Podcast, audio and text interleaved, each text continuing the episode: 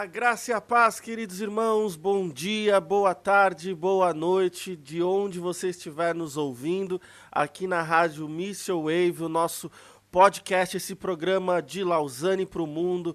Que prazer, que alegria para mim, pastor Homero Aziz, um dos locutores aqui da Missile Wave, poder compartilhar desse tempo com você hoje. E mais uma vez eu tenho comigo aqui o nosso querido locutor Igor Andrade. Fala pessoal, bom dia, boa tarde, boa noite para vocês também. É uma alegria estar aqui. Obrigado, Homero, pelo convite.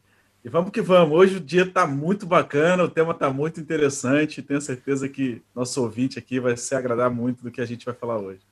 Certamente. E eu quero já deixar aí o convite para você que está acompanhando de Lausanne para o Mundo, olhar em alguma das redes sociais em que você está, ou em alguma das mídias aí, se for no Spotify, no Deezer, se você estiver escutando isso pelo nosso aplicativo ou pelo site, no nosso plugin do site missionwave.com.br, você pode ler o texto na íntegra do artigo que a gente vai discutir hoje.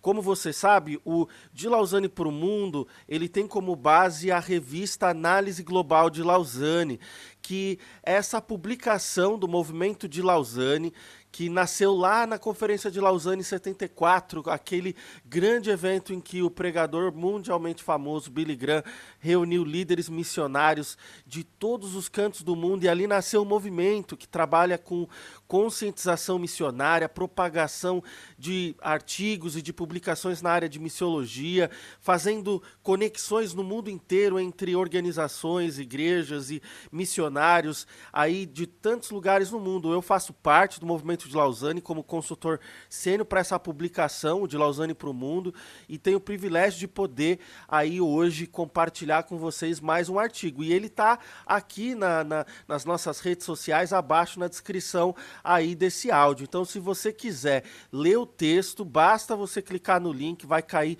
lá no site lausanne.org, aonde tem uma seção especial para a publicação Análise Global de Lausanne, e essa publicação acontece acontece a cada dois meses. Geralmente ali quatro, cinco artigos sendo publicados. E se você quiser acompanhar, você pode ler o texto na íntegra e a gente vai ter aqui um bate-papo muito legal sobre o tema de hoje, que fala sobre essa questão de deficiência.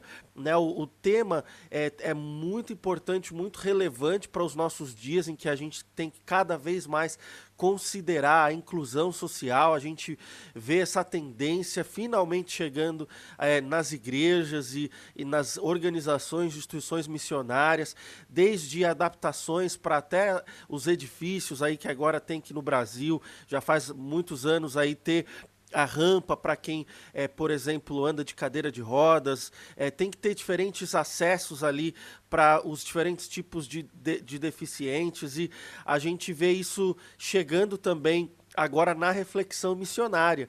E o, o, o autor desse texto ele é, nomeou ali esse artigo como um local de trabalho para Mefibosete. E talvez você se lembre da história de Mefibosete. Ele era ali parente de, de Jonatas, ele era, é, na verdade, parente do, do rei Davi, né, por meio dessa, dessa ligação familiar com o rei Saul, com Jonatas, e a gente vê um pouquinho da história dele, a gente vai discutir aqui e ver o quanto que a história de Mefibosete tem a ver, né, ele que era neto de, de Saul, tem a ver com é, essa realidade de inclusão social, essa realidade, especialmente para o, o, contexto atual, a gente considerar, contemplar aí os deficientes em uma necessidade extremamente importante que eles têm, além da física, que é essa inclusão no local de trabalho. Então, essa é a temática do, do, desse artigo que a gente vai discutir hoje. Né? Eu, particularmente, apesar de ter lido esse texto, viu, Igor, tantas vezes, né, na, o, a, o texto que está lá em 2 Samuel, que fala um pouquinho, né, de, da, da história é, de Mefibosete, é, eu, eu, eu nunca tinha dado essa atenção como o autor desse artigo ele deu. Não sei se você teve essa mesma impressão quando leu o texto. Com certeza, o autor ele traz uma, uma percepção a partir da ótica da, da, da pessoa com deficiência, né? E a importância de, não trabalhar a questão do assistencialismo, né? mas a questão do suporte, realmente, a, a, a ótica e o prisma que o autor propõe para a gente é sensacional. E, e, sem dúvida, eu também não tinha olhado assim a partir desse prisma. Né? A gente sempre olha é, é, a história é, é tendendo assim para a nossa interpretação, para uma coisa é, mais histórica, né? Prevendo, é, considerando o contexto da coisa e as promessas em si, mas a partir dessa ótica assim específica, né, de, da situação de Mefibosete e a questão do trabalho dele, como as coisas foram se desenrolando na vida dele, é, considerando a questão da deficiência dele, eu também não tinha atentado para essa para esse ponto. Mas é, é, muito interessante pensar nisso, né? Essa sugestão que o autor dá, porque então a gente se depara é talvez com uma das primeiras preocupações que se tem registro, né? É, da questão da acessibilidade, a questão é, do suporte, né, do atendimento à pessoa com deficiência. É, sem dúvida, assim, para nós é um grande exemplo histórico, né, e, e, fica aí uma, uma grande lição que a gente aprende já nos primeiros relatos assim da Bíblia, né? Com certeza. E ele já começa na introdução do texto trazendo alguns dados que também, particularmente, eu não fazia a menor ideia. E, e e me assustaram, me, me, no sentido de, assim, me desafiaram, me, puxa, eu, eu, eu não imaginava que era essa realidade, mas ele chega a mencionar de que uma a cada sete pessoas no mundo tem uma deficiência. Então, assim, é, a, a gente está falando uma a cada sete pessoas no mundo. Então, não é, não é uma temática, né, essa da, da a gente, você mencionou aí, a acessibilidade ou, ou a, a questão é, de, de, de, do assistencialismo que historicamente acontece, né? mas a gente parar para pensar é, em, em, desenvolvimento né? dessa comunidade é, que é tão ampla né? de, de deficientes, é o, que é, o, o grande desafio que o, o autor traz para nós, é algo que é, a gente tem que entender a magnitude, porque a gente está falando de uma a cada sete pessoas no mundo. Né? Isso significa que essa comunidade de deficientes né, ao redor do mundo é o maior grupo minoritário que existe. Então, considerando aí ah, as diferentes minorias que hoje têm acesso a, a diferentes áreas na sociedade em razão é, de, de suas classificações minoritárias. Então, você, você tem, por exemplo, a, a, a cultura das cotas, né, em que você vai uhum. ter vagas específicas para diferentes grupos minoritários, né? A gente está falando que os deficientes são o maior de todos. Então é impressionante esse dado, né? Ele fala que só 30% dessa minoria é, com deficiente, deficiência, essa comunidade tão ampla, só 30% é, de todos os deficientes têm um emprego. Nossa, assim, é, é, é é algo alarmante. Né? Impressionante, né? Porque, né? É, pensa assim, as famílias que têm filho único e o filho nasce com deficiência. E aí, é. e eu já vi isso muitas vezes, né? Visitando até refugiados e, e pessoas aqui no, no mundo árabe. Aqui é muito comum isso. Né, especialmente por causa do casamento entre famílias, né? A gente está numa uhum. cultura em que isso é muito comum, se casa muito com os primos, seja de primeiro, segundo, terceiro grau. Então, a, a, comunidade de deficientes aqui, em razão desses cruzamentos familiares, é muito grande no mundo árabe. Né? No mundo muçulmano, de forma geral, mas eu posso falar assim com, com propriedade do que a gente tem visto aqui na, no mundo árabe. E, assim, é, eu, quantas vezes eu vi casais de idade avançada com filhos deficientes que não pod, não, não trabalham, não têm acesso ao local de trabalho. Né? E não é nem dizer que não podem trabalhar, mas muitas vezes não têm acesso, ou a vida foi tão dura né, que é, são adultos muitas vezes e, e, nunca trabalharam ou não têm acesso a nenhum tipo de oportunidade uhum. de trabalho. E, e, e, essa nossa experiência do lado de cá é, é, de alguma forma uma prova dessa estatística, que eu sei que é realidade no Brasil também. Eu, eu, vi isso acontecer no Brasil é, em diferentes ocasiões e a gente está falando de 30% das pessoas com deficiência é, somente é, sendo empregadas, né? Que difícil isso, né? com certeza. É uma realidade. Aliás, é, levando em consideração a, a questão da quantidade de pessoas, né? A gente pensar que, que tantas pessoas no mundo passam por isso, estão enquadradas diante dessa realidade, né? Que o autor coloca para nós que é uma coisa tão real, tão presente, tão, tão verdadeira, né? Você pensa que é o maior grupo minoritário do mundo. Então, teoricamente, não deveria ser um, um tema que, que não, que, não, seja tão explorado, né? Teoricamente, não deveria ser um tema pouco falado, né? Uma preocupação é, é, mínima. Então, a gente considerar esse ponto, onde esses 30% apenas de todo o grupo conseguem um trabalho, é, a gente precisa considerar também esses desdobramentos, sabe, Homero? Então, vamos pensar numa família básica, aqui uma família, é, a pai, a mãe e o seu filho. O filho tem deficiência. Considerar que o filho tem deficiência significa dizer que ele vai precisar, obviamente, dependendo do, do nível né, da, da, sua deficiência, ele vai precisar de um apoio, ele vai precisar de uma de uma de um, de um suporte. E aí, por muitas das vezes, muitas vezes a gente conheço aqui é, próximos de, de, mim aqui no, no Brasil, pessoas que precisaram sair dos seus trabalhos para cuidar dos filhos, para cuidar de irmão, enfim.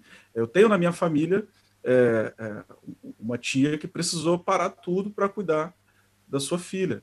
Então, ela, é, isso, além da, da pessoa com deficiência não ter a oportunidade de trabalho ou, ou não estar tá enquadrada, seja por diversas razões, por ter incapacidade realmente, ou por não realmente ter uma oportunidade no mercado, os desdobramentos disso são os cuidados que as pessoas que estão ao redor precisam ter.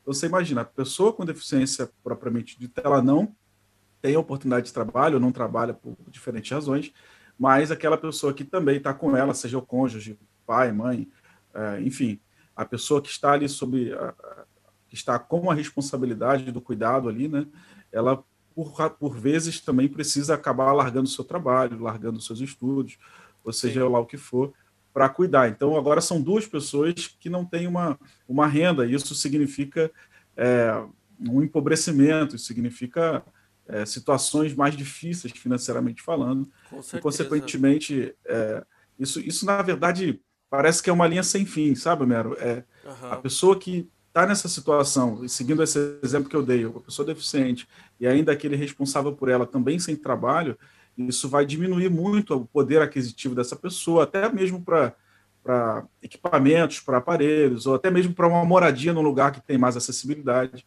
Então, a vida para essa pessoa, sem dúvida, será uma vida é, bem mais difícil.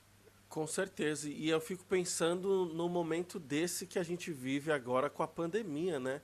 Em que uhum a, a crise já, já torna a vida difícil para todos nós. Agora imagina para as famílias ou para o deficiente que não tem acesso a trabalho e a gente está falando é, de 30% somente deles com algum, é, empregados, né?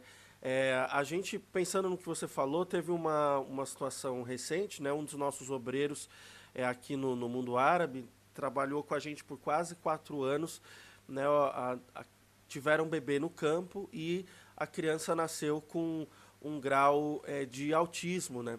E, e, e, aqui no nosso contexto, né, não, não havia tratamento adequado, especialmente nessa fase tão crucial em que a criança está se desenvolvendo, né? É, esse início ali é, é extremamente importante no processo de, de acompanhamento para casos como esse do, de quem tem autismo, e, e aqui não tem. Então a família teve que deixar o campo missionário né, em razão do tratamento da criança. Então, assim, é, é muito difícil, né? E, e pensar que é um a cada sete no mundo, né? Eu estava é. pensando, fazendo mais ou menos as contas, sou péssimo de número, mas se a gente tem aí é, é, eu estava olhando no, no, na internet aqui, quase 8 bilhões de pessoas no mundo, 7,79 é o último dado que eu achei ali. A, a gente deve estar tá falando de o quê? De, de quase, sei lá, um bilhão de pessoas no mundo é, com deficiência. É muita gente. Eu, eu assim, é. realmente eu fiquei abismado com esse número. E aí, é, outra coisa que ele fala é de que dos 30% que são empregados, 85% tem subempregos. Então, isso não significa que os que estão empregados, eles é, recebem um salário justo, ou eles é, têm um, um, um, um trabalho digno, ou eles são valorizados no ambiente de trabalho. Então, que, que difícil. É, é assim, é, é uma realidade que eu, né, foi somente diante da leitura do, do artigo pude me despertar, assim, né? Eu já, já vi isso acontecer, como falei. É, tive o privilégio de trabalhar por muitos anos, né, com, com a Mona Lisa, que é a filha do, do cantor, é, aquele cantor anão, que é, como é, Nelson é o nome Ned? dele? Nelson Ned, isso. E, Querido Nelson Ned. É, e eu, eu conhecia as filhas do Nelson Ned, pude trabalhar com uma delas, né? Uma bênção, assim, a, a Mona Lisa por muitos anos, numa grande organização cristã no Brasil. E ali é, ela tinha. É, ela tinha assim um, todos os cuidados e o apoio necessário para que ela pudesse desenvolver a, o trabalho dela é, e seguir a vida dela é, no mais normal diante da realidade dela, o que era, era possível, né? E eu me uhum. recordo que né, ela dirigia todos os dias para o trabalho e ela tinha ali as adaptações no veículo dela e, evidentemente, no próprio ambiente, no espaço de trabalho é, dela ali também. E, mas, assim, são, são poucos os casos, né? É, em que isso vai acontecer. Eu trabalhei em, em grandes é, empresas no Brasil antes de é, começar a trabalhar nesse contexto é, cristão, e trabalhei numa, numa grande operadora de telefonia no Brasil, e, e na época né, eu, eu trabalhava junto com, sei lá, umas quase 100 pessoas no mesmo ambiente de trabalho, e, e sinceramente eu não me recordo de, de ter um colega de trabalho ali que fosse deficiente. Então, é, são, são poucas as, as oportunidades, como a gente está vendo aqui no mercado de trabalho, e são poucas as, as oportunidades boas, né? No caso lá, como eu mencionei, é, da família é, do Nelson Ned, a filha dele teve uma oportunidade muito legal aí por esses anos todos, mas que dificuldade realmente é, pensando que além de você talvez não conseguir encontrar, se encontrar, você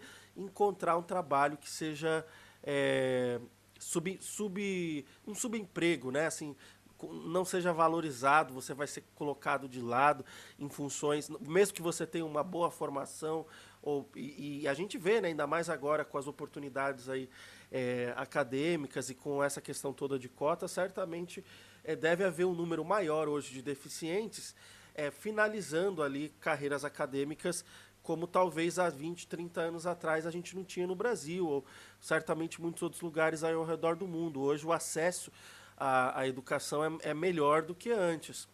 Mas ainda assim, as chances de você ter um subemprego são muito grandes, né? É verdade. Isso é uma realidade quando você fala é, da sua experiência né, com relação a, ao trabalho. Eu já fiz uma busca aqui também na, na minha memória que se eu tinha realmente também lembranças desse tipo. E eu, eu não lembro.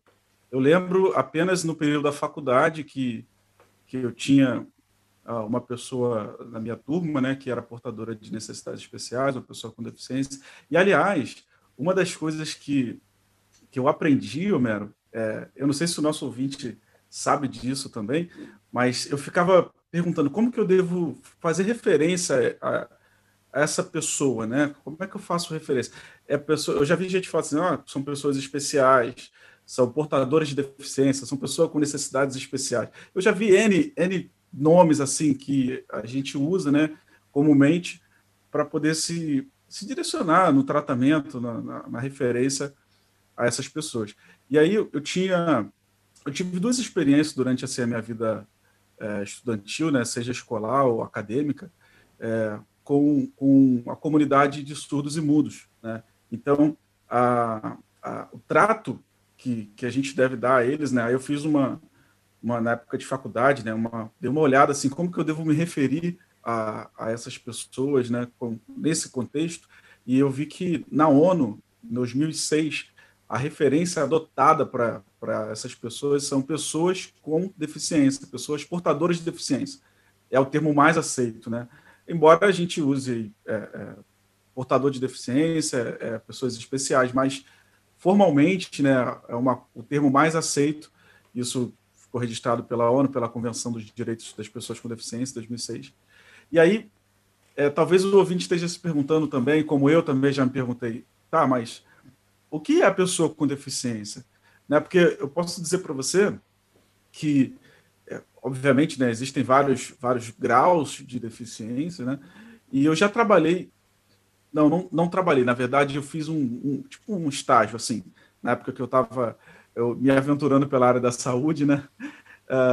Estava uh, trabalhando na área de Santa, fiquei uns dois anos no hospital trabalhando, e eu tinha uma pessoa que, uh, no meu entendimento, assim, não tinha nenhuma. Ah, outra coisa também, ó, abrindo um parênteses aqui.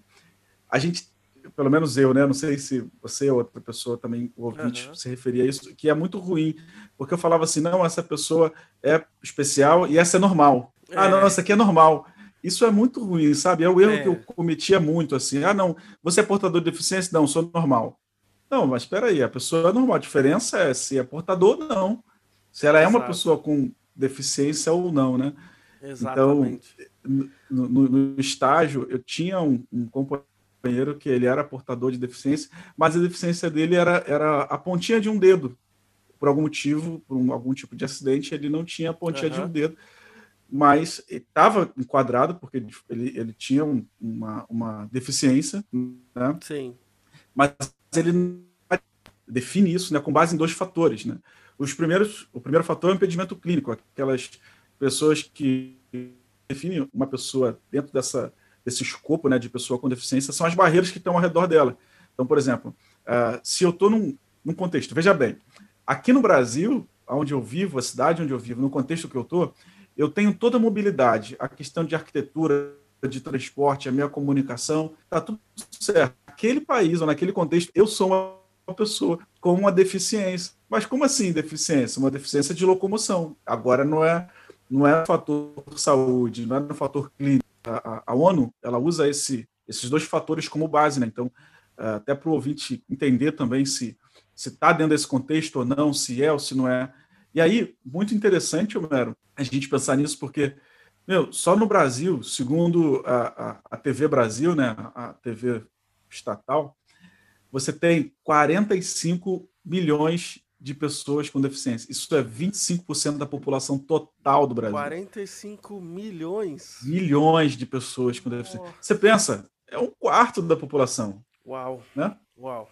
Um quarto da população. É, assim, é, isso, isso já, já faz a gente pensar, na verdade, que a gente não pode ter preconceito nenhum, porque na verdade é, assim, é uma camada muito grande da população.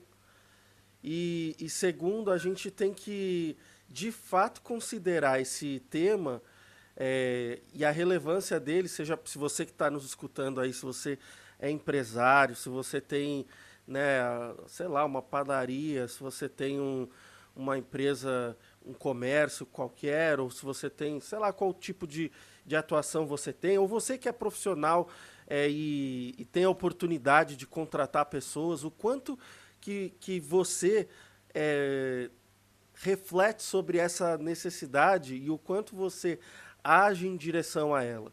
Né, o, o, o artigo que a gente está estudando hoje, né, e a gente vai continuar o nosso debate aqui, eu e o Igor, ele fala justamente disso, de que a, a, os cristãos querem promover uma mudança estratégica no mundo, a gente precisa começar é, a partir de nós.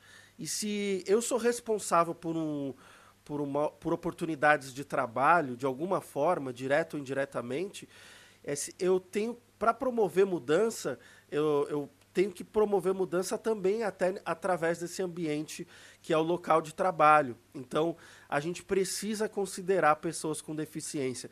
Isso me faz até pensar como líder de, de, de uma organização missionária, né? até tendo a experiência prévia que eu mencionei é, aqui, né? de ter tido o privilégio de trabalhar com, com a Mona Lisa, filha do, do, do, do cantor é, que eu mencionei do Nelson Ned, a gente é, hoje, hoje eu não tenho ninguém na, na minha equipe de trabalho é, que tenha esse perfil de deficiência.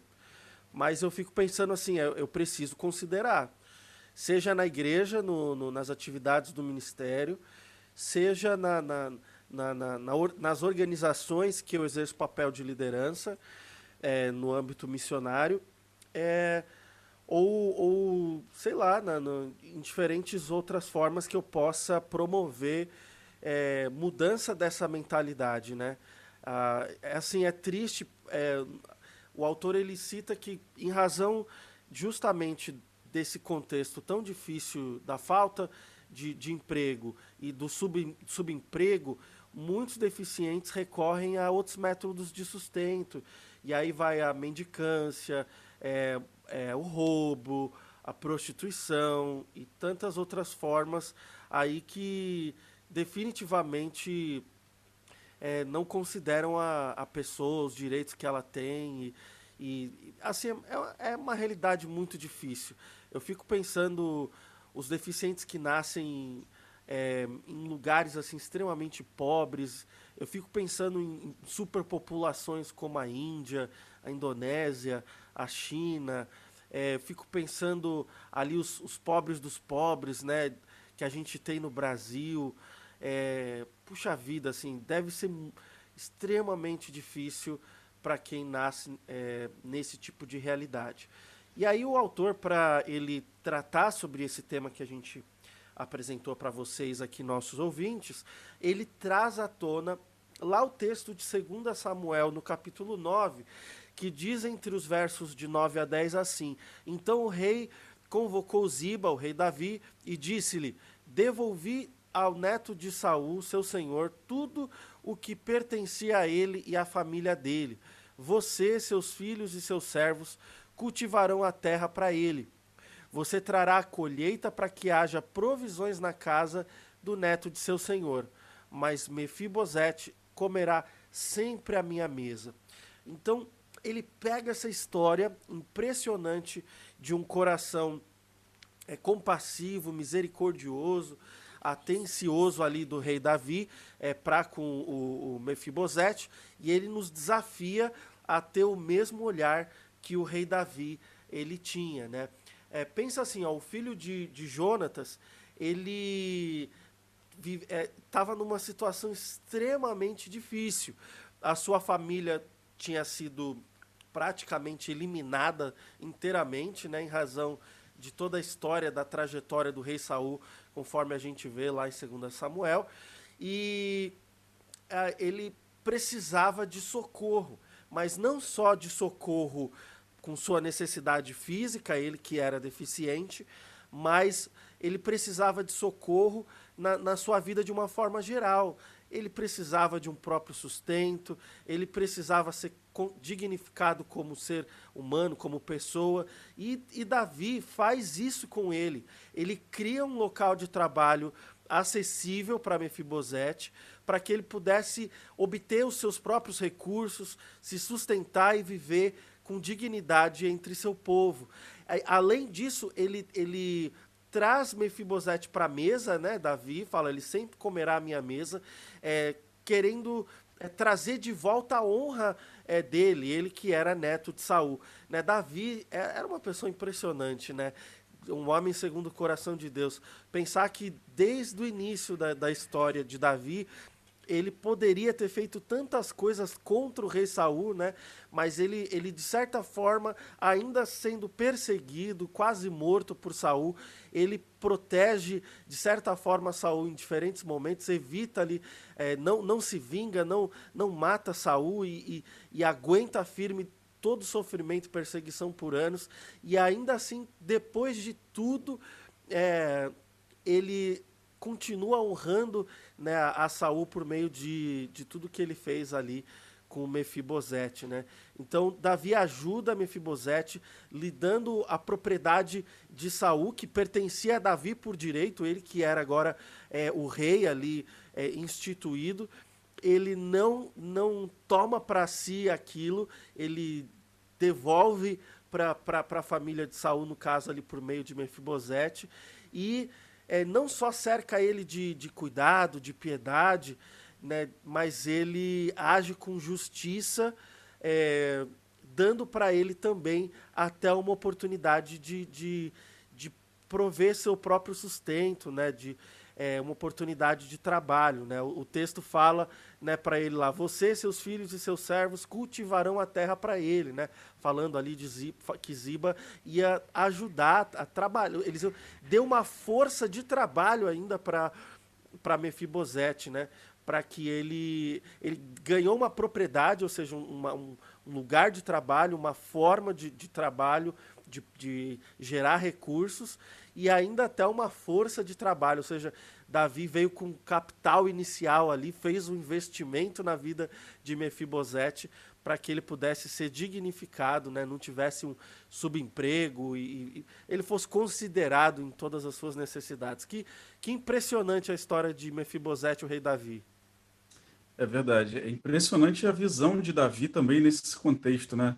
Nós estamos falando de um período assim, há, há tantos anos, né? E essa visão que ele tinha é, tão, tão, tão amorosa com relação a, a Mefibosete, sem ser uma visão é, uma visão de, de, piedade, uma visão não somente de piedade, assim, mas aquela visão assistencialista, né? É. Ele não ele, queria, ele... ele não queria ficar ah, é, não era para ele, assim, para ele ser elogiado, para é, as pessoas honrarem ele, porque ele, como rei, estava fazendo uma coisa boa. Não, ele, ele é. realmente pensou em Mefibosete, ele pensou na necessidade é. que Mefibosete tinha e, e agiu né, com justiça em relação a isso. Em relação a essa necessidade, né? E é. além de não se promover, assim, não buscar sua promoção com relação a, a isso, né?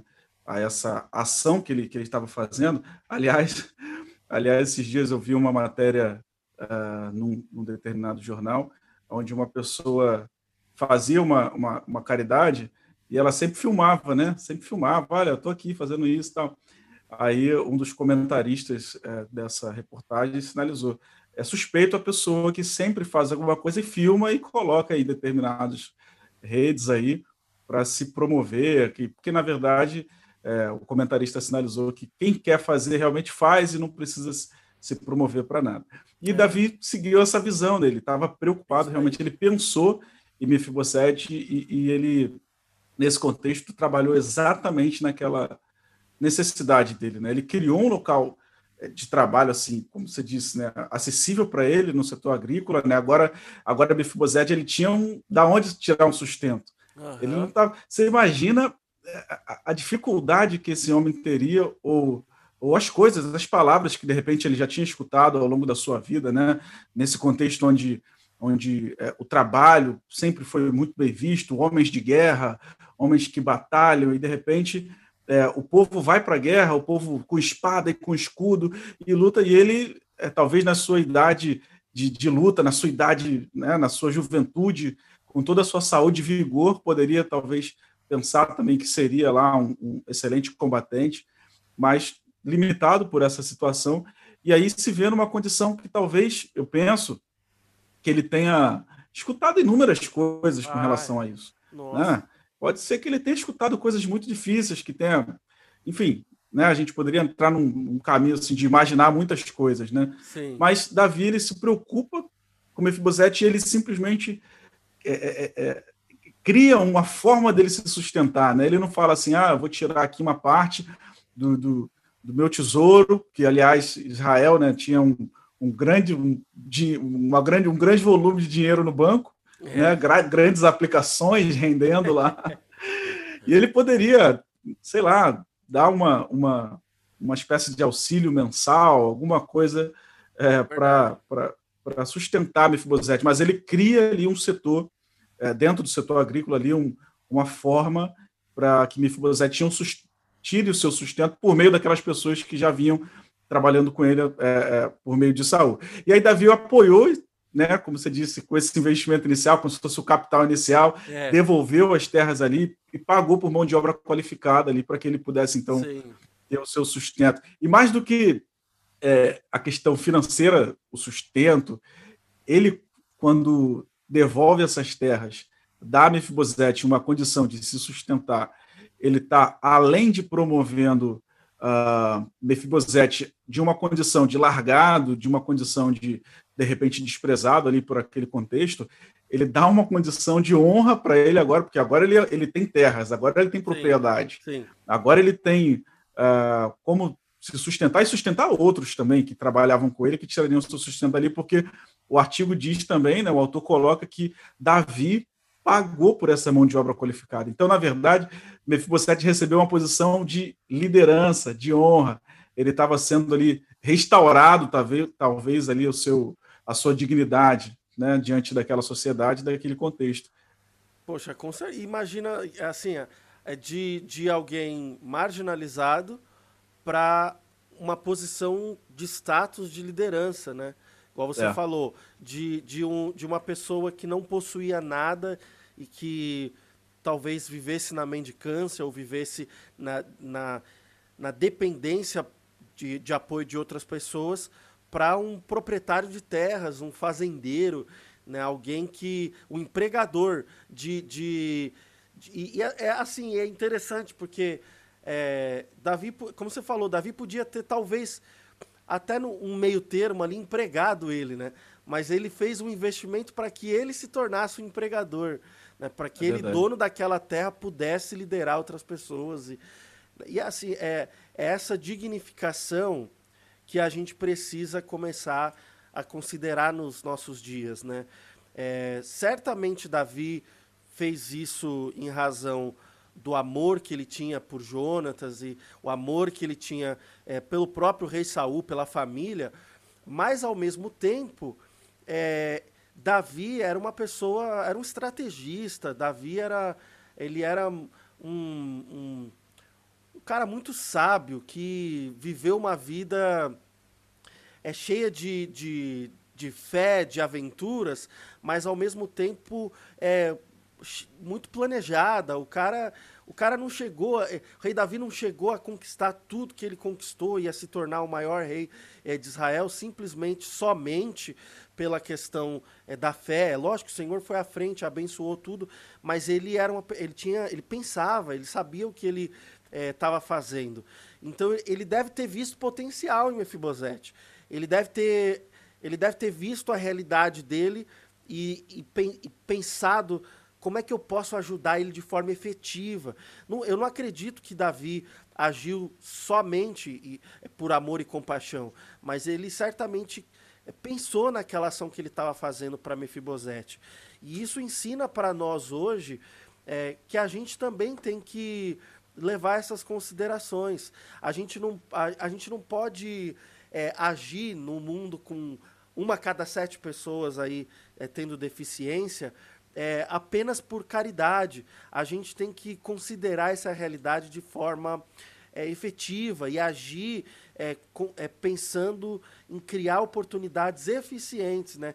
É, considerar as necessidades, mas não só agir de forma assistencialista, mas agir em prol do deficiente hoje, querendo é, dignificá-lo, querendo é, de forma real, assim, é, ajudá-lo a, a ter uma mudança de vida completa, que a gerar oportunidades de trabalho, a gerar oportunidades de, de transformação da família, de, de melhor uso dos talentos, dos dons, do, das habilidades que essa pessoa tem, né? E, e, e, considerando que, que, como ser humano, considerando que, como criação de Deus, a semelhança de Deus, certamente é, a gente não pode olhar com o olhar de coitadinho, mas a gente tem que olhar para essa pessoa com o olhar de Davi. Ó, é, o deficiente tem a oportunidade de ser um empregador, o eficiente tem a oportunidade de ser um proprietário é, de, de terras que vai agir com justiça,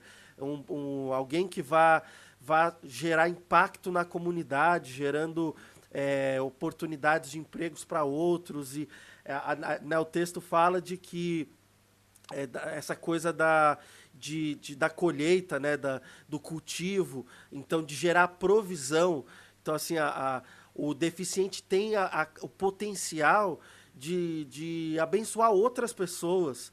Então não é só um olhar assim do tipo, ah, eu vou ajudar essa pessoa porque ela tem um problema, mas é assim, é porque ela tem um potencial grande de impactar pessoas ao redor, de, de gerar recursos, de gerar é, oportunidades para outros, de abençoar outras pessoas, né?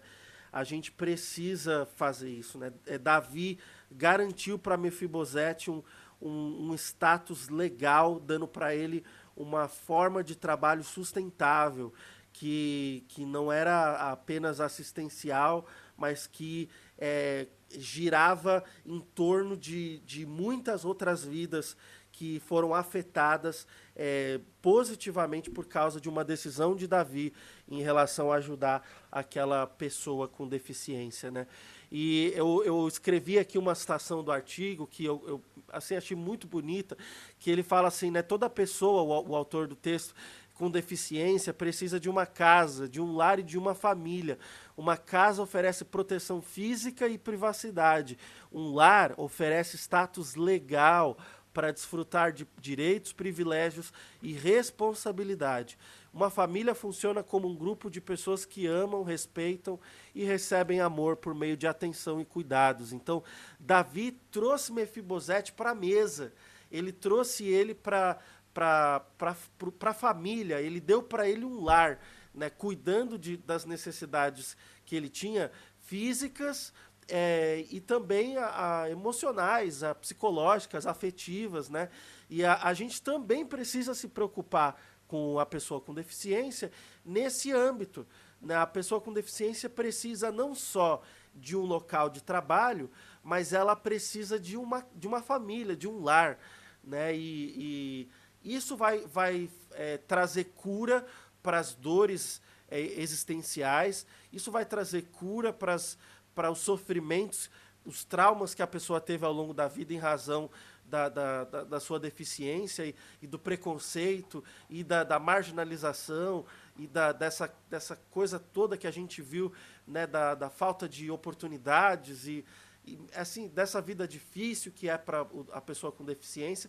Então, isso, isso tudo, a, além da, da questão do trabalho, pode ser tratado quando a gente olhar para a pessoa com deficiência com, com esse olhar já de Jesus Cristo, de, de que veio para estar entre os que estão doentes. Né? E, e Jesus veio para esses. E quando a gente fala de uma cada sete pessoas no mundo, faz todo sentido. Além da, da, do, da doença, o pecado, né, que todos nós compartilhamos e Jesus veio para nos trazer salvação, ao mesmo tempo, é, ele, ele esteve durante todo o seu ministério com, com esses marginalizados que é, hoje a gente poderia, muitos deles, classificar dessa forma, pessoas com deficiência, os cegos, os coxos, os, os leprosos, os, enfim, ali tanto, tanto tipo de, de, de, cura e milagre que a gente vê Jesus fazendo, agora é, a gente vê também Jesus tratando essas pessoas com, com essa compaixão, esse amor de alguém que está preocupado em não só levar uma mudança no aspecto social, mas também é, no, no coração, e a gente precisa olhar para a pessoa com deficiência por esse lado. Talvez você que está nos escutando não, não seja uma pessoa que toma decisões no seu local de trabalho. Talvez você não tenha a oportunidade de empregar ou de até no ministério, na igreja, ou o que for, de trazer a posições de liderança é, pessoas com deficiência. Mas uma coisa você pode fazer: você pode dar um lar para elas, você pode dar uma família para elas, você pode ser para elas o que o mundo não quer, porque elas, o mundo marginaliza o deficiente e coloca ele de lado. Mas é Jesus traz eles para perto, né? E aí ele, o autor fala da, da ele relembra a gente daquela é, parábola que Jesus fala lá em Lucas 14, né? Que é um texto impactante, assim, né? Em que a, a Jesus tá, é, é, faz aquele paralelo lá do, da festa, né? Do, acho que é um rei, se eu não me engano, que faz a festa, né? E aí ele, ele manda trazer ali é, é, a, os convidados e aí acontece alguma coisa lá, me ajuda, Igor, para me lembrar da história. E aí, no, no final, ele manda pegar todo mundo na rua e trazer para a festa, porque eu acho que os convidados matam lá a pessoa que foi fazer o, o convite para a festa, né? E. Fala aí. aí. aí. o rei manda chamar todo mundo, traz todo mundo que está lá fora. Pega na é. rua, pega os coxos, os cegos, os que estão na rua, manda. É mas eles tinham que estar tá pronto para a festa, com roupa, com roupa de festa. E, é. e, e aí a, a gente. Com a, com a gente é a mesma coisa. A gente tem que atender as expectativas do nosso noivo que, que é Jesus Cristo. E ele veio para salvar esses perdidos, e ele quer usar a mim e a você para dar um lar para esses perdidos e ajudar esses perdidos, no caso a gente falando aqui das pessoas com deficiência, é, a estarem prontos para essa festividade, a eles é, serem discipulados, a eles conhecerem a Jesus Cristo, eles se revestirem né, da, da, das verdades do Evangelho, eles colocarem essa roupa que é, do, essa, que é o evangelho é, que Jesus nos ensinou, para estarem prontos para a vinda é, de, Jesus, de Jesus Cristo. Então, a, a gente tem esse desafio de ir até esse, essas pessoas com deficiência e, e ajudá-las aí a, a se prepararem para esse grande banquete que um dia todos nós vamos participar. Né? Esse é um desafio para todos nós, selar e ser família para a pessoa com deficiência. É verdade. É, essa questão está muito ligada à humanidade né, e à questão da felicidade. Né? E aí eu fiz uma, uma busca, me preparando assim né, para esse dia aqui desse nosso, desse nosso bate-papo aqui sobre essa questão da pessoa com deficiência. E olha que interessante, Homero, que eu vi aqui, não sei se o ouvinte sabe disso também, mas é, é muito interessante. Um relatório emitido pela Rede de Soluções de Desenvolvimento Sustentável, a SDSN, ela, ela faz um levantamento sobre uh, as pessoas uh, mais felizes do mundo, né? Onde estão essas pessoas mais felizes do mundo? Aí eu fui lá dar uma olhadinha nesse relatório e aí é um relatório, o último relatório foi de 2017, né? Então ouviu pessoas em 155 países. E aí foram classificando aí dentro dos níveis de felicidade essas pessoas e tudo mais. E aí a, a, uma das das formas né, que eles utilizaram né, para medir isso é o, PIB per capita, né, a renda ali por pessoa, anos de expectativa de vida, anos saudáveis de expectativa de vida, o apoio social, que é quando você tem alguém que se pode contar nesses momentos de dificuldade, a questão da confiança, que é medida por uma questão de percepção, se há ou não corrupção no governo ou nas empresas, de, de uma forma geral.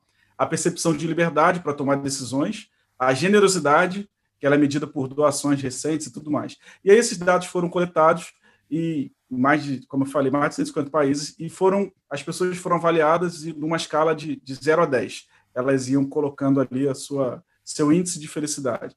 E aí uh, uh, os, os, top 10 países, eles se repetiram, né? Eles foram lá os mesmos países dos anos anteriores, que é a, a Noruega, Dinamarca, Islândia, Suíça, Finlândia, é, Canadá, Nova Zelândia, Austrália Suécia. Beleza.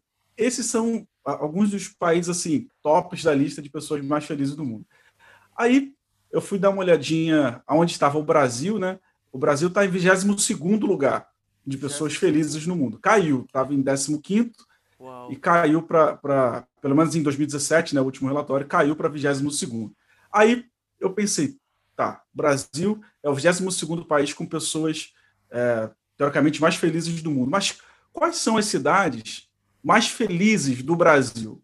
Aí fiz um, uma pesquisa lá e vi na, na revista Freedom, é, ela coloca pelo menos os oito, as oito cidades com maior felicidade que as pessoas se identificam, que é cidades, algumas cidades do sul, né? Começa lá com Bonito, Foz do Iguaçu, depois vem Salvador, São Paulo, Rio de Janeiro, Brasília, Uberlândia e Fortaleza. Aí é esse cruzamento que eu acho interessante de fazer. Aí eu fui buscar quais as cidades do Brasil que têm maior acessibilidade.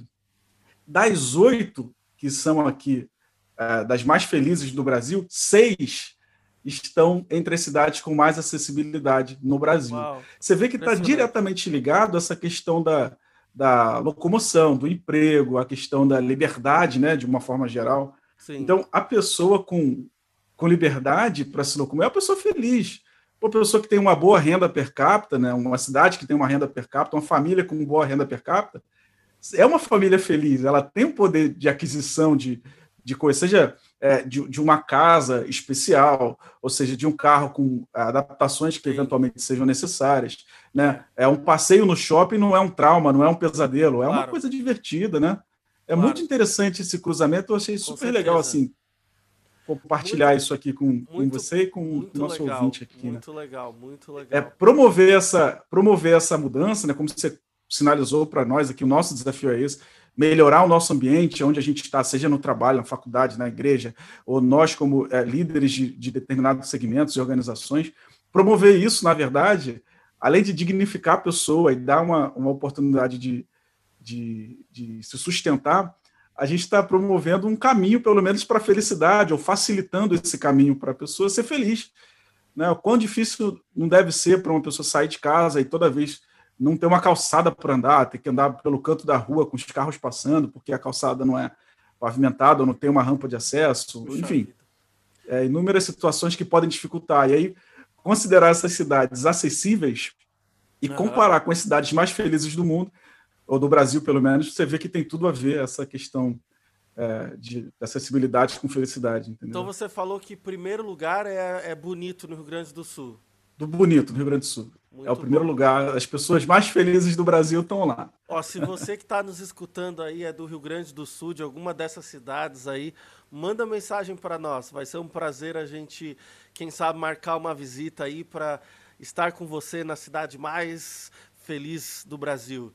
É, e, e, assim, Igor, para a gente caminhar agora para o fim com o nosso ouvinte aqui, ele, o autor ele faz algumas reflexões no final, três lições aí que eu queria ressaltar. Tem um resumão aí do que a gente conversou até agora, mas a primeira reflexão do autor sobre o tema, ele fala lá: pessoas com deficiência não precisam de caridade o tempo todo. O que elas desejam é trabalhar. Então, você que é nosso ouvinte, é, a gente bateu esse papo até agora. Eu espero que isso tenha ficado claro para você e eu sei que você deve concordar. Certamente você tem alguma pessoa no seu convívio aí com algum tipo de deficiência, saiba que pessoas com deficiência não estão atrás só de ajuda ou de, de dessa, dessa é, comiseração, aí dessa, dessa piedade, é, essa coisa do social, do ai, coitadinho, ele tem, tem dificuldades. O que elas querem é ser valorizadas e trabalhar, porque elas têm habilidades, elas têm potencial e certamente elas podem contribuir muito é, para as comunidades, para a nossa nação aí no Brasil e também é, para a obra de Deus, certamente no ministério. A segunda lição que o, o, o autor ele reflete, ele fala que a gente precisa criar essa cultura de trabalho que envolva o deficiente. E se a gente está considerando lá, é, como ele apresentou no começo, que só 30% da, dos deficientes são empregados e 85% desses empregados têm subempregos, isso significa que a nossa cultura de trabalho ela não é pró pessoas com deficiência. Então a gente precisa haver uma mudança de mentalidade, né? Os empregadores, os empresários, você aí que, que tem um papel decisivo no seu lugar de trabalho, a gente precisa começar a considerar nos processos de seleção, a gente precisa considerar, não é, não é dizer assim, ah, vamos ter cotas, não, é olhar para o deficiente como uma pessoa que tem o potencial de ser relevante no lugar, no lugar de trabalho. Então, isso é uma mudança de, de cultura. Né? Essa mudança precisa acontecer. E não só no âmbito profissional, mas até no âmbito ministerial, no âmbito religioso. Né? É, é, eu fico pensando aqui, talvez aí né, a gente citou lá o Nelson Ned, mas é, eu não consigo me lembrar agora de nenhum outro pastor ou, ou, cantor ou de pessoa do meio gospel aí brasileiro, não consigo, sinceramente, que, que seja uma pessoa com deficiência. Você se lembra de alguém aí, Igor? É, não, eu não, não consigo, também não consigo. Assim, é. muito difícil. Então, é, imagina só, a gente tem aí uma, um grupo tão relevante hoje no meio evangélico, né? É, só e... no Brasil você tem um quarto né, da população brasileira com deficiência. Puxa vida, e, e, e pensando em tantas figuras públicas no meio cristão, né, quantas que são pessoas com deficiência. Olha só, isso aí mostra é... a, a, a cultura tem que ser mudada também dentro da igreja. Até mesmo nas lideranças políticas também, né? A gente acaba não enxergando essa, essa, você faz uma pesquisa rápida assim na mente, é, também não consigo lembrar de grandes figuras assim que marcaram o Brasil, lideranças políticas, que sejam pessoas com deficiência também. Também não. E aí o, o autor ele encerra com um desafio, a última reflexão dele, de que Deus ele, ele supre as necessidades e protege as pessoas com deficiência, né? Deus, é, a, a, palavra é clara, né? Que o Senhor ele, ele, ele ama, ele se preocupa, tem um cuidado especial com o órfão, com a viúva, com, com, com a, o deficiente, com o marginalizado, né? A gente vê de Gênesis a Apocalipse Deus demonstrando isso de diferentes maneiras, o, esse olhar é, específico para os mais é, necessitados. É, mas a, a gente precisa entender de que Deus usa pessoas para isso.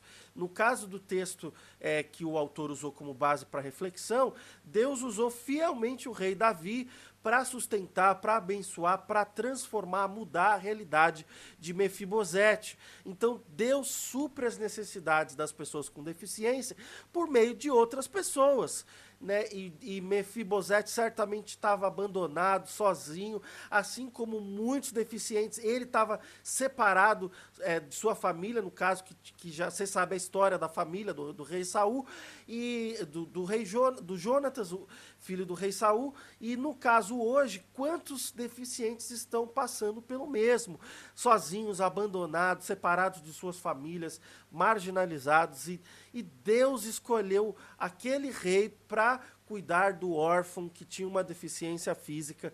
E hoje ele está fazendo o mesmo, levantando homens e mulheres de Deus é, que queiram é, fazer parte da, da, do, do, do evangelho, da obra que o Senhor está fazendo no mundo, para cuidar também do deficiente.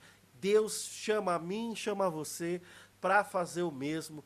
E esse é um desafio que a gente precisa ser despertado para ele.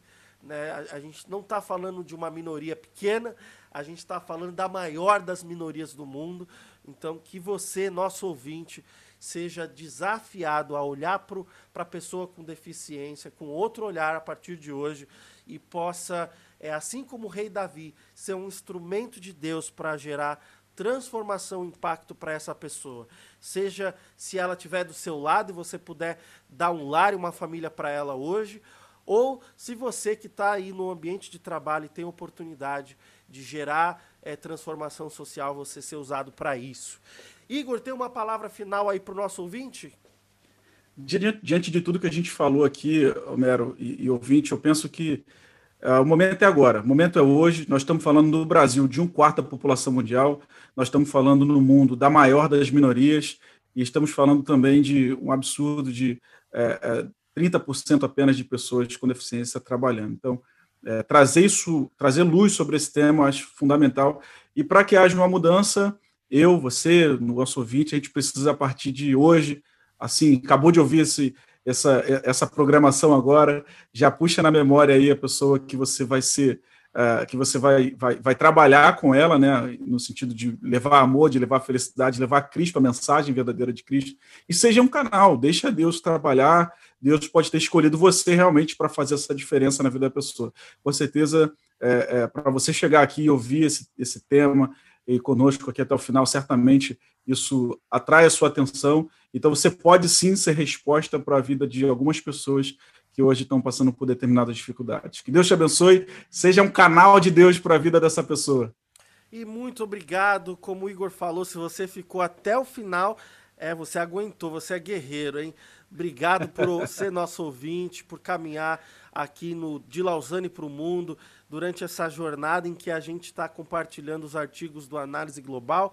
Obrigado, ouvinte da Missile Wave. Espero você no nosso próximo programa. É, Lembre-se, o de Lausanne para o Mundo acontece uma vez por semana e você pode acompanhar esse quadro e todos os outros, seja nos nossos aplicativos do iOS, do Android, seja através do nosso site, ou se você quiser pelo Deezer, o Spotify.